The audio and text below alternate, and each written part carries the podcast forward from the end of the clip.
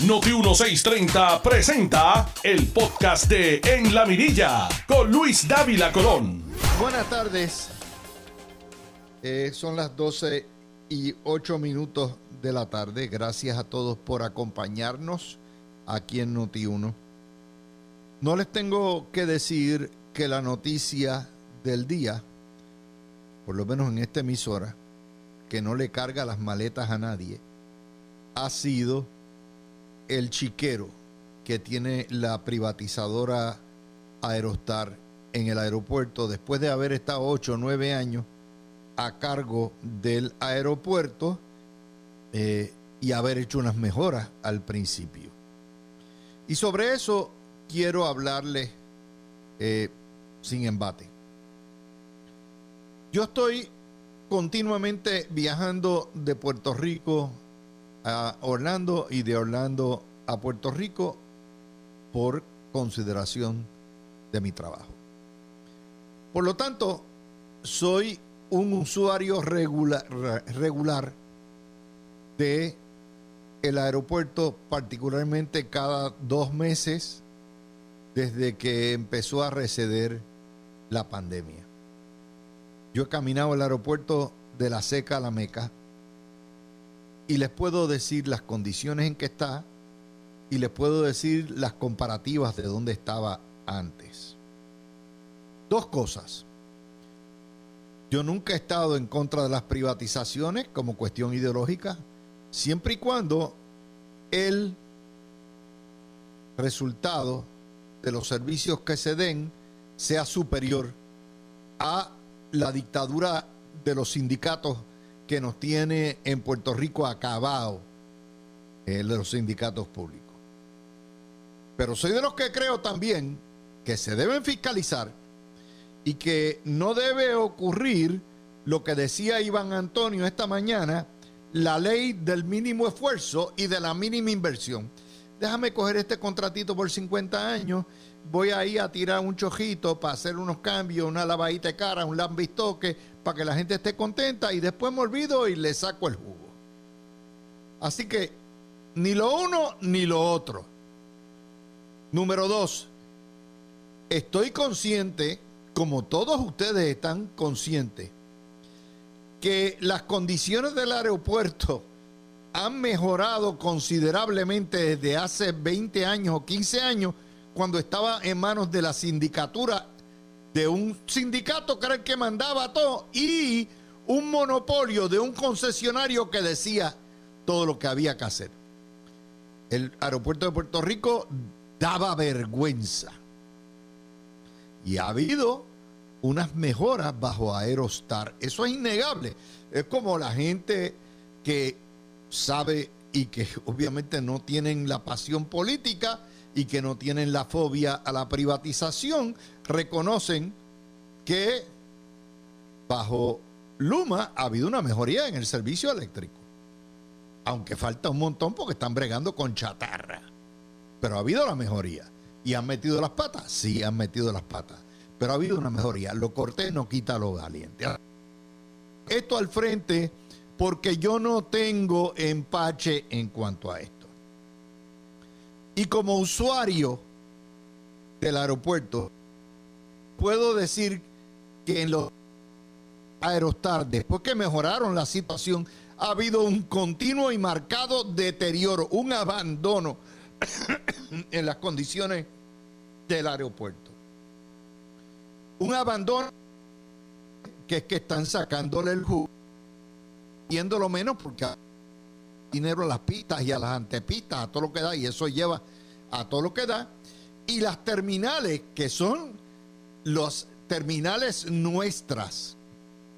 Y les recuerdo que la terminal de eh, donde está JetBlue, la bonita de los cristales, que ya está abandonada, by the way, y que no es de JetBlue, es del pueblo de Puerto Rico, y esa es una de las aportaciones que hizo Sila María Calderón, que dejó obra permanente, está abandonada. Vamos a ir a lo siguiente. No, señor director de el aeropuerto. No se debe a la construcción. desde que yo soy pequeño y se utiliza ese aeropuerto cuando se inauguró en el 57, siempre está en expansión, siempre hay un área que está de construcción. Lo que ustedes tienen es un berenjenal, número uno. Para ir a hacer pis no se necesita construcción de tipo alguno. Y los baños, particularmente los baños de las mujeres, están en condiciones deplorables e insalubres. Cuando usted va a cualquier aeropuerto, el de Orlando, el de Miami, hay continuamente una persona estar limpiándolos, mapeándolos todo el tiempo. Ese es su trabajo. En cada terminal. Y no es uno nada más. Si en la terminal o donde hay cuatro o cinco puertas o diez puertas, lo que sea, hay dos sets de baños, hay dos personas encargadas permanentemente de eso. Así que los baños son una cochambra. Número dos, decir las concesiones. Esta gente de Aerostar ha mencionado como un gran logro el que la sencillamente ellos trajeron un montón de líneas aéreas, ¿verdad? Baratex de esta, pero las líneas aéreas vuelan de noche a mediodía, entre, llegan los vuelos entre las 10 de la noche y las 6 de la mañana. Eso no es gran avance, ¿verdad? Eso es lo que se llaman cattle flights, de ganado, porque tratan a la gente como ganado. Bueno, pues usted llega allí al aeropuerto y después de las 6 de la tarde, en la terminal de JetBlue, no hay concesionario abierto. De hecho, todos los concesionarios están cerrados. Lo que hay es fast food, prácticamente, de comida. Y si bien es cierto que la comida en los aeropuertos siempre no debe ser, pero siempre es más cara, esos lotes están allí vacíos. No hay variedad en los ofrecimientos. Un sándwich, un wrap pequeño le cuesta 10 o 12 pesos. Y es así. No es de los huracanes. El huracán pasó hace cuatro años. No me vengan a decir que es el huracán. Ah, que no hay gente. No, embuste también. Ahí para trabajar. Y entonces usted llega al aeropuerto, el aeropuerto se muere a las 5 o las 6 de la tarde. Y no vuelve. Y de hecho en la mañana tarda, tardan también en abrir. No hay un horario, no hay un requerimiento de que el concesionario tenga que atender esa tienda 24/7. No, no lo hay. No les tengo que decir que todas las paredes parecen, parece una cochambra de anuncios por donde quiera. Si usted va al baño, le meten un sello en el fondillo y le ponen el anuncio y se lo venden también. Anuncios donde quiera. No hay belleza a nada. No hay pintura, no hay es un desastre de anuncio. Han vendido hasta la madre de ella. Lo otro, no tengo que decir la situación de aduana. Y por eso todos los vuelos llegan internacionales, llegan de tarde y de noche, porque, porque el gobierno federal lo que te paga es un turno de aduana. Pero el, el laberinto que hay que pasar, lo que hay que hacer para llegar a aduanas, las filas, a todo lo que da es un desastre. Un desastre. Y hay vuelos internacionales y habrá incremento de vuelos internacionales. Vamos a lo otro, las filtraciones. Eso no es un problema de construcción, es un problema de mantenimiento. Donde quiera. Como caiga un aguacero, usted ve el chorreteo. Vamos a hablar un poquitito. No, no, sí, es que me debieron haber contratado a mí. Yo por un, por un chavito les hacía el trabajo de todo este listado. Porque uso el aeropuerto continuamente. Vamos a hablar también de la situación eh, donde están las maletas. Se echan una hora en llegar. Pues si las gates en el aeropuerto están pegados. ¿Cómo es posible que se echen una hora nada más? Una hora para esperar por el condenado eh, la maleta para que llegue. Vamos a hablar de lo que es el estacionamiento. A lo mejor eso no le pertenece a ellos, pero tienen que cuidar. El estacionamiento no tiene luces. Usted tiene que estar dando vueltas a todo lo que da. No está marcado, es una cochambra el, el estacionamiento. Vamos a hablar de los clubes, estos clubes elite donde usted va y se supone que si usted es miembro de American Express o es miembro del otro, va. El club lo que es un chinchal chiquito. No tiene ni área. Ah, y no hablemos, ¿verdad? De la tienda, el laberinto de la tienda que usted tiene que pasar para ir al gate. Después que usted pasa de seguridad, se tiene que meter en enema un pasadizo donde le venden licor, le venden todas las porquerías, todo lo que da. Usted se confunde, no está bien marcado. Eso es una barbaridad. Las concesiones no pueden estar en el medio del paso, pero lo tienen. Vamos a hablar también, no tienen el sistema de seguridad que le corresponde al gobierno federal, pero es que es un desastre lo que tienen. No, no tienen ni siquiera el paso rápido de Clear, que está en la mayoría de los aeropuertos de Estados Unidos, no está. La fila de lo que es el, pasajero seguro es tan larga como la otra. No.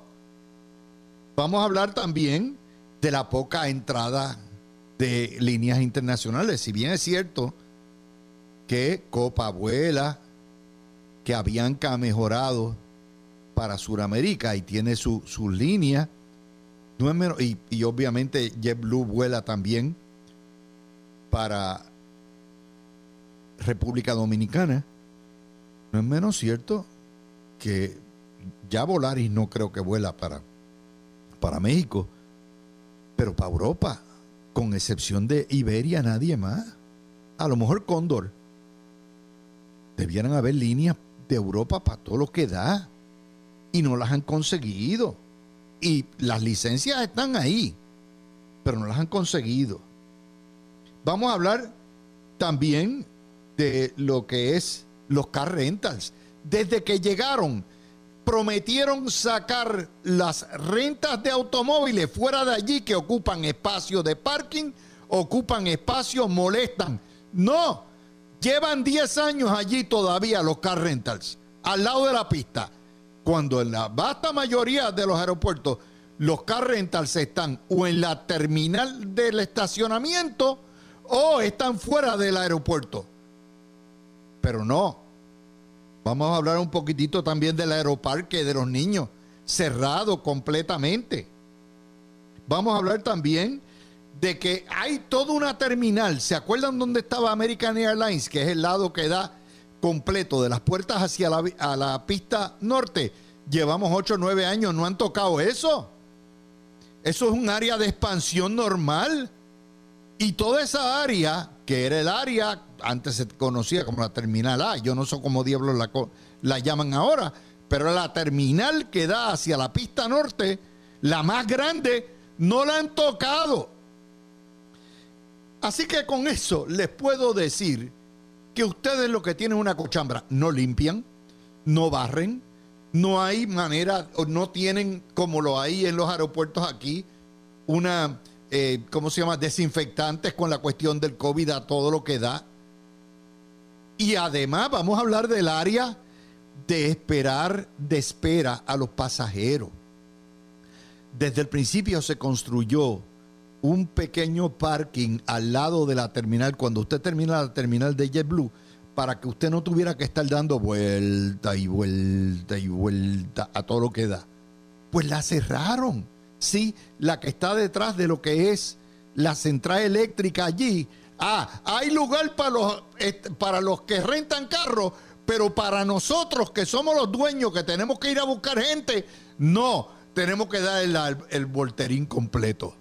Ustedes lo cerraron. Ustedes son unos incompetentes. Ustedes son unos embusteros. Ustedes están proveyendo. Ustedes sacaron los chavos y ahora es la línea del menor esfuerzo. Y esto no es solamente, yo creo que esto, mire, esta historia empezó, ¿verdad? Porque Oscar Serrano hizo un viaje y llegó hace par de días y hizo unos comentarios y tiene toda la razón. Pero esto es todos. Esto es de todos los partidos, todos los que tenemos que usar el aeropuerto Muñoz Marín, sabemos la cochambra que lo tiene. Yo no hablo de la construcción. La construcción es. ¿Cuánto llevan esas construcciones? ¿Les toma una obra faraónica ni las pirámides de Egipto? Porque no tienen suficiente o no pagan o lo que fuera. Tardan mil años, pues si no tienen que construir paredes, no tienen que hacer un edificio nuevo, porque tienen que poner losa nueva, asientos, los andenes están bien para entrar, ¿verdad? Lo que se llaman los, jetports. ¿Qué es lo que pasa? Porque yo he visitado un aeropuerto que por lo menos, no sé si todavía, pero hace varios años, Aerostar, ¿verdad? Y es el aeropuerto de Acapulco. Ese aeropuerto daba gusto entrar.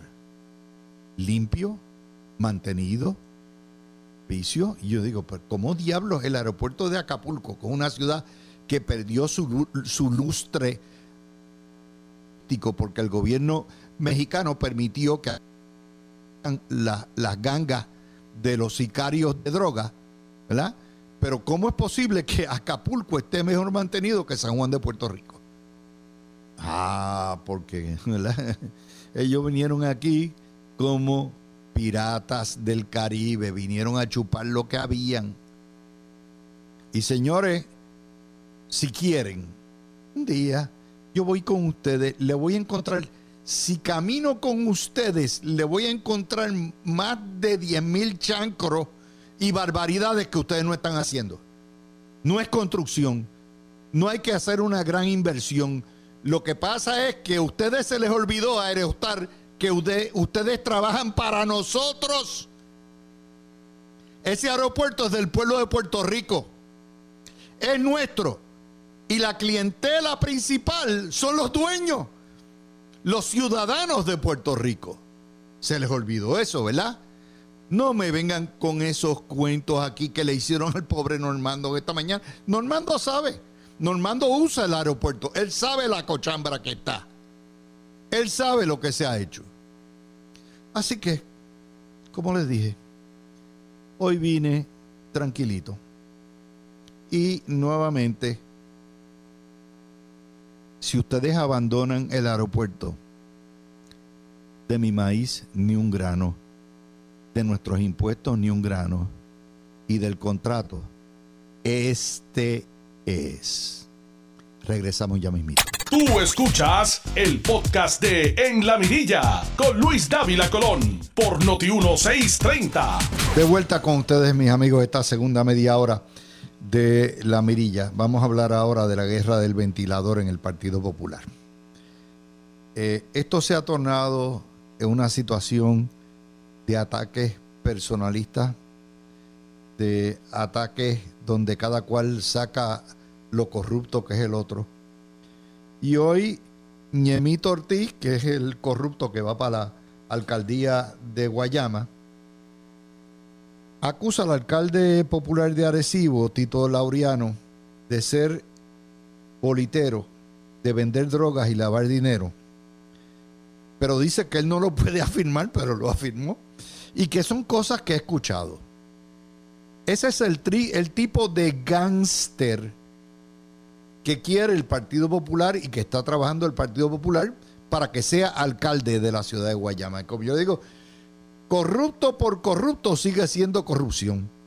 Si la ciudad bruja quiere quedarse en el siglo XIX, que es donde está, votando por populares a per secula seculorum, pues Guayama merece lo que tiene. Pero hay que condenarlo. Hay que condenarlo. Este es el ganseo completo. Pero hay más. Eso, eso no termina la situación del Partido Popular, página 8 hoy, de primera hora. Ñarmito o Ñemito pidió que descalifiquen aquí a Rosario León, que es la candidata que lo contraacusó, y la recusó porque supuestamente no vive en Guayama. Esto es una cuestión de domicilio, esto es fácil, ¿verdad? Eh, si vive o no vive, si no tiene residencia, en Guayama, pues está liquidada.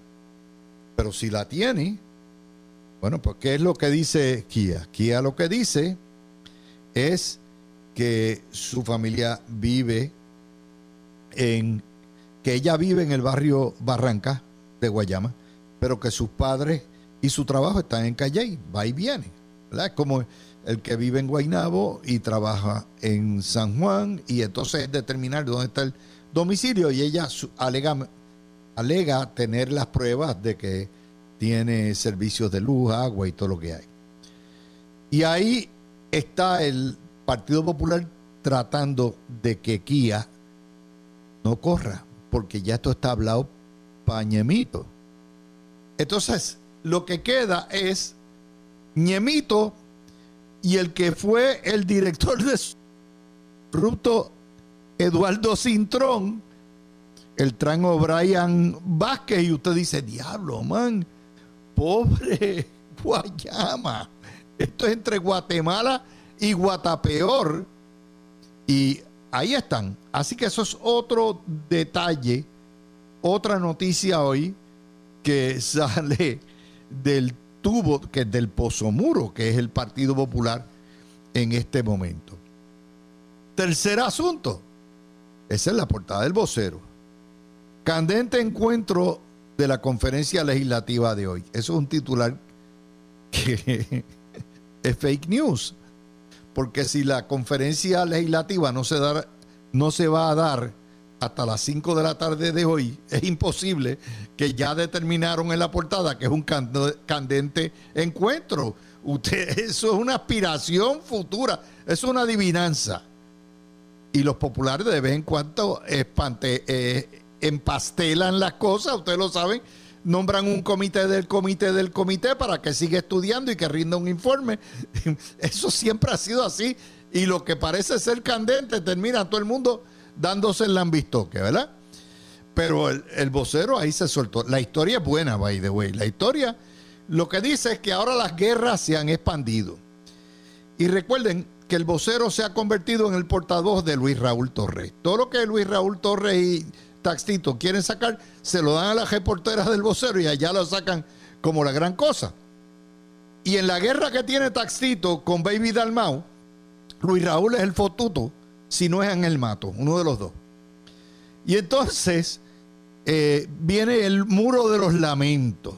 Que si Baby Dalmau es lento, que si es pajuato, que si este, ahora apoya la ley antiaborto, el proyecto antiaborto, que si tiene una mala relación con Taxito, que si es poco líder, que si la deforma laboral, que si no se atreve a cancelarle a Luma, que si el DMO y por ahí para abajo.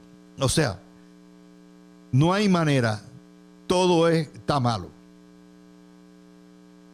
Pero yo le apuesto a ustedes, peso por moriqueta, que a la hora de los tomates se van a meter la lengua en el forro y Baby Dalmau se queda ahí un buen rato.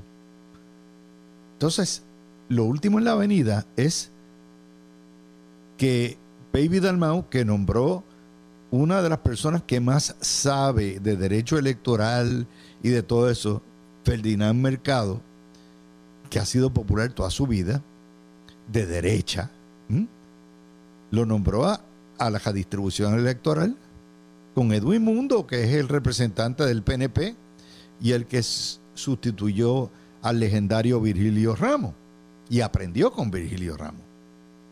Bueno, pues ahora sucede que la queja contra Baby Dalmau que le entregó a Edwin Mundo la redistribución, eh, como si fuera, si estuviera pintado en la pared Ferdinand Mercado, como si, mire, hay una realidad.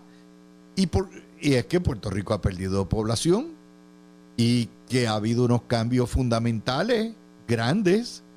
El Puerto Rico abandonado en el sur y en el centro se ha ido fuera de la isla o se ha ido para el norte. Y esos desplazamientos y esos cambios demográficos en 10 años provocan y producen una fuerza en una redistribución más pronunciada. Pero el alegato es que están diluyendo los distritos del Partido Popular.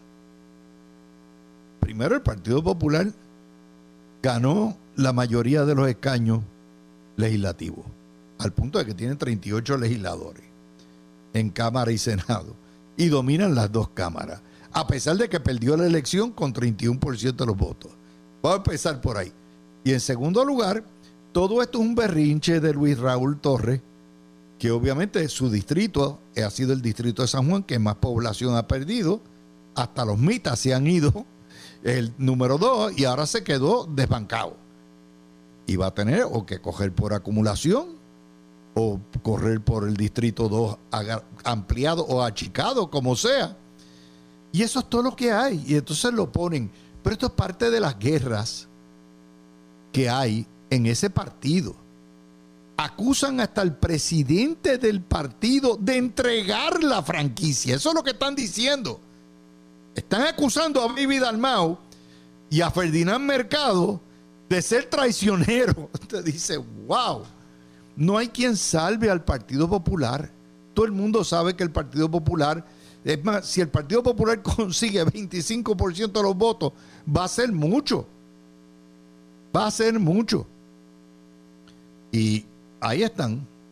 Y porque recuerden, todo esto es parte de la guerra que existe entre los independentistas que quieren finalmente tomar control de la estructura y los happy colonials.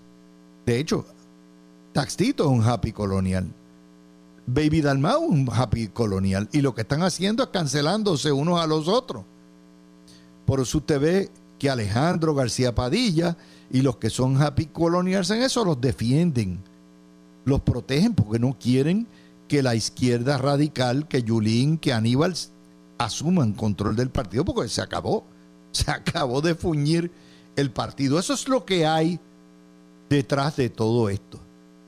Y déjeme decirle, si usted busca las noticias, el Partido Popular lo que lleva esencialmente es, ¿cuánto lleva? Wow, como cinco semanas o seis semanas cogiendo palos y palos y palos y palos. Pero la tristeza es que los palos no se lo está dando el Partido Nuevo Progresista. Los palos se lo están dando la quinta columna que tienen adentro y ellos mismos a palo limpio. Cuando usted ve un gángster como Ñarmito ser uno de los héroes nacionales del Partido Popular, usted dice se degeneró, se acabó. Esto no, no, no pare más. Se acabó. Entonces Ñarmito se pasea por los medios, para arriba y para abajo. Ayer estaba aquí, eh, hoy estaba en, en Cacú, y usted lo ve, ¿verdad?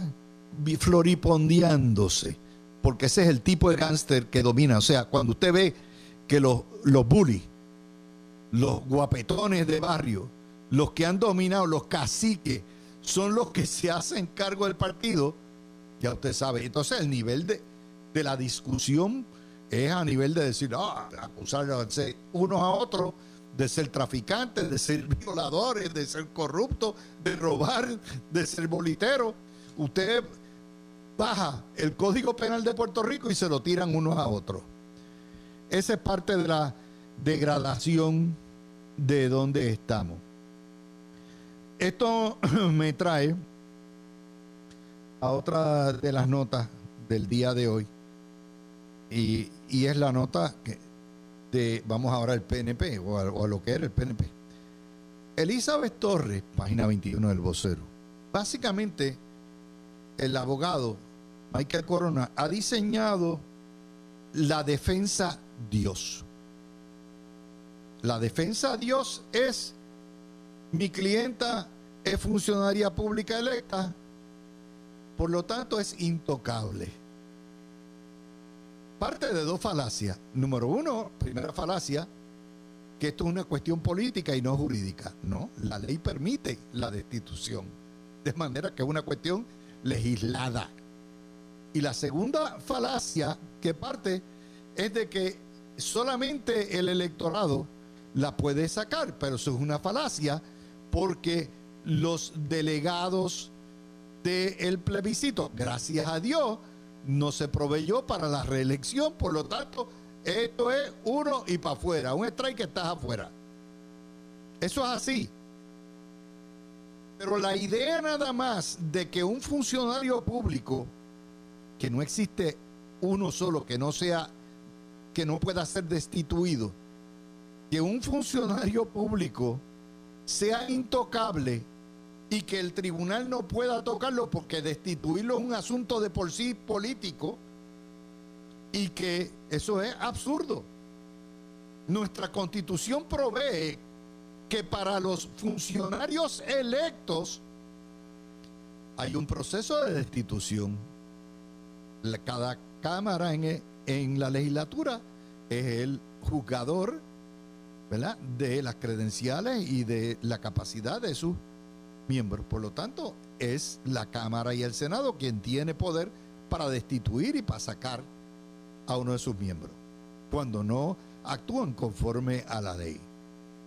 El gobernador, la manera de sacarlo es destituyéndolo por residenciamiento o por las protestas que hubo completas, donde se les retira toda la confianza pública al gobernante y el proceso civil de protesta lo saca o lo obliga a dimitir.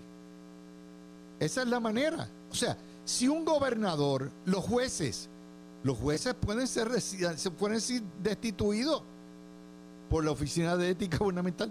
No existen intocables en la política, y mucho menos gobiernos, eh, funcionarios electos. De manera que esa teoría se cae, no importa lo que los jurisconsultos le digan a ustedes, a lo que hay. Otra nota, ¿verdad? Que sale hoy, eh, nuestra Sayira Jordán, miembro de la Mirilla, le envió una carta al secretario de Educación que está vendiendo la independencia y el socialismo junto con Juan Dalmau del PIB y está permitiendo que Juan Dalmau, que los maestros inviten a Juan Dalmau todas las veces y es parte del adoctrinamiento. Esto va más allá de Juan Dalmau. Juan Dalmau está haciendo su trabajo. Si, lo, si le dejan el espacio, él va en Huirita y donquea. Eso usted lo sabe. O sea, usted no puede culpar a Juan Dalmau porque el Departamento de Educación de Pedro Pierluisi lo invite a través de sus maestros y el, y el secretario de Educación en Fortaleza lo toleren. Lo importante aquí es que Sayira ha traído un punto que es el adoctrinamiento. No es Juan Dalmau nada más. Aquí hay que empezar a examinar los libros que se utilizan de texto. Aquí hay que empezar a ver el contenido. El mismo debate que hay en Florida, hay que hacerlo en Puerto Rico, porque se les ha ido de las manos. Se les ha ido de las manos. Ayer un buen amigo, eh, cuando ustedes saben que yo ayer saqué las mil caras y y le di a ustedes cerca de 30 disfraces eh, que se ponen líderes sindicales, feministas, taínos, ambientalistas, comunitaristas, salubristas, curas y monseñores, eh, homosexuales, antidesarrollistas, artistas, raperos y traperos, periodista, anticapitalista, estudiante, usted 30 de eso, ¿verdad? Y un buen amigo me envió eh, una, Una, unos pensamientos que básicamente me dicen más allá, es un líder sindical que dice que los independentistas asaltaron y colonizaron los gremios y lo que existe, ¿verdad? Eh, perdóname, Tito Ramírez, sí tiene razón, el alcalde de Tito Ramírez Laureano, de gracias a los amigos que me ponen estas notas. Bueno, pues como les decía, este sindicalista se queja de que el independentismo asaltó el sindicalismo y lo colonizó. No para promover los mejores intereses de los trabajadores, sino para avanzar el socialismo y la independencia. Esa, esa nota no ocurre en todos los sindicatos. Yo soy de los que creo que los sindicatos, si operan para beneficio de los trabajadores, son buenos. Yo soy de los que creo que los sindicatos son necesarios en muchas empresas abusadoras. Eh, y en ese contexto, eh, pero soy de los que creo también que debe haber una absoluta separación de iglesia y Estado entre lo que son los políticos y los asuntos obreros patronales. Eso es así, porque una vez llegan los políticos, vienen y la embarran. Vienen y la embarran. Y al embarrarla, pues ya, ya estamos desnaturalizando lo que es el proceso. ¿Ok? Así que ya saben ese, ese detallito, ¿verdad? Para que lo tengan y entiendan cómo van las cosas. Bueno, pues el problema no es únicamente que el independentismo ha colonizado las uniones. El, el, independentismo ha colonizado todo lo que se llama la llamada sociedad civil. El feminismo, que es un brazo en Puerto Rico del socialismo y del independentismo, no avanza las causas de la mujer. Lo que avanza son unas causas bien extremistas. ¿Por qué? Porque esa es la línea y la agenda del independentismo. Los que dicen ser taínos, que no son taínos nada, pero aquí todo el mundo tiene sangre taína, va a depender de la, de la composición genética, cuánto. Pero los que dicen ser taínos cogieron un baluarte, una raíz de nuestra historia y la convirtieron para avanzar la causa del independentismo. Los ambientalistas igual, aquí no hay ambientalistas, aquí lo que hay es antidesarrollistas que no quieren que Puerto Rico eche para adelante económicamente para poder obstruir el paso a la estadidad. Lo mismo pasa con las comunidades LGBT. La vasta mayoría de nuestros hermanos y hermanas homosexuales no son independentistas, pero los radicales las cogieron y colonizaron esas causas. Lo mismo se lo puedo decir muchos artistas, los raperos, los traperos, están avanzando la causa ideológica, tanto socialista como la causa eh, independentista, utilizando el arte, utilizando, lo usan. ¿Por qué? Porque confesarse como independentistas no es simpático, no va a ganarles, pero sí, no, no, no, yo, yo no soy independentista. Eh, yo soy pacifista. No, yo no soy independentista, yo soy colectivista. No, eh, yo no soy independentista, yo soy Madres contra la Guerra. No, yo soy la colectiva feminista, yo no soy independentista.